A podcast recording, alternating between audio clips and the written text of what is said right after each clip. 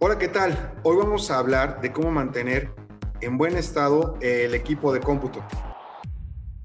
Es bien importante porque si tú trabajas con una máquina de escritorio, una laptop, una tableta o tu mismo smartphone, hoy estos dispositivos ya se vuelven indispensables, especialmente para trabajar a distancia, para estudiar a distancia, para comunicarnos con las personas en negocios, con nuestros seres queridos a distancia.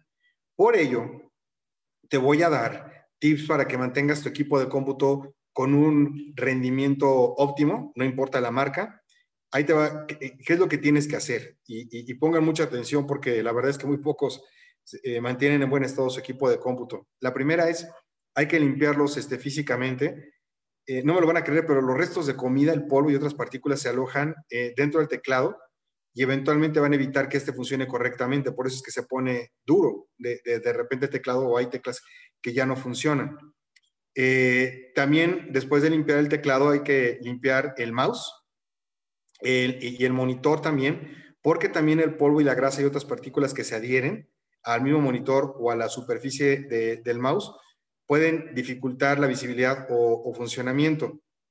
Eh, esto lo puedes hacer eh, cuando el equipo esté apagado y tiene que ser con un, con un paño seco. Yo te recomiendo que utilices eh, una solución en base a alcohol, no utilices jabón y agua, repito, no utilices jamás jabón y agua, sino alcohol directamente en el, en el trapo, es como lo puedes limpiar cuando el equipo esté apagado y no mucho alcohol. también hay que limpiar la carcasa, es decir, el, CPU y todo, porque la tierra y la mugre que se van acumulando en el armazón de los dispositivos, como en las partes de sensores eh, anteriores, sí es necesario que se remueva toda la, suciedad. Hay que dejar que respire eh, el, equipo. A lo que me refiero es, cuando se restringe el flujo de aire a tu computadora o al smartphone o tableta, se pueden terminar dañando los circuitos. Entonces, casi siempre ellos tienen una abertura porque eh, ahí es donde está el ventilador que enfría el procesador de la computadora. Entonces, yo te sugiero que consigas eh, una tabla para colocar tu computadora, por ejemplo, sobre tus rodillas. O bien, si estás en un escritorio, te recomiendo que la mantengas siempre inclinada con un soporte especial y, que si puedes, que le dé un ventilador de, preferencia al equipo para que se mantenga en, temperatura óptima. Y la apertura por donde sale, eh, digamos, el calor del equipo, siempre tiene también que estar limpia y normalmente es la que, de las que más se llena de polvo. Eh, hay que cuidar también las conexiones y tener los cables ordenados. Unos cables desordenados van a acabar eh, afectando el flujo de aire o bien eventualmente van a, terminar de funcionar, no, van a funcionar correctamente. Eh, entonces, entre que van a aumentar la temperatura que, hacia el equipo, porque, y esto puede llegar a ser muy peligroso, también puede llegar a que, a que fallen algunos componentes porque de repente el cable va a quedar flojo o va a quedar mal conectado.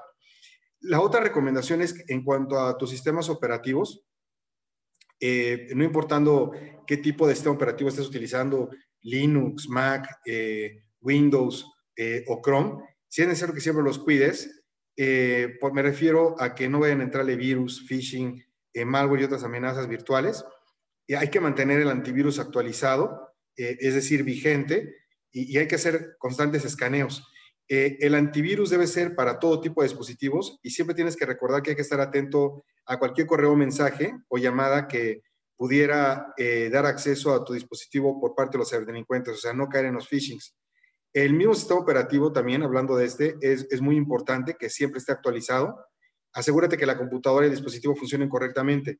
Hay veces que lo que te va a ocurrir es que si tu computadora ya está, eh, digamos, algo obsoleta o viejita, y, al montar, por ejemplo, otra versión del sistema operativo, si tú tienes 7 y tienes que meter a 10, eh, quizá pudiera funcionar un poco lento, pero el problema es que cuando tú dejas una versión que, por ejemplo, Microsoft ya no está soportando, eh, al rato vas a pagar un precio muy caro, porque esa máquina se te va eventualmente a contaminar y podría caerte un ransomware y parar la operación de tu compañía.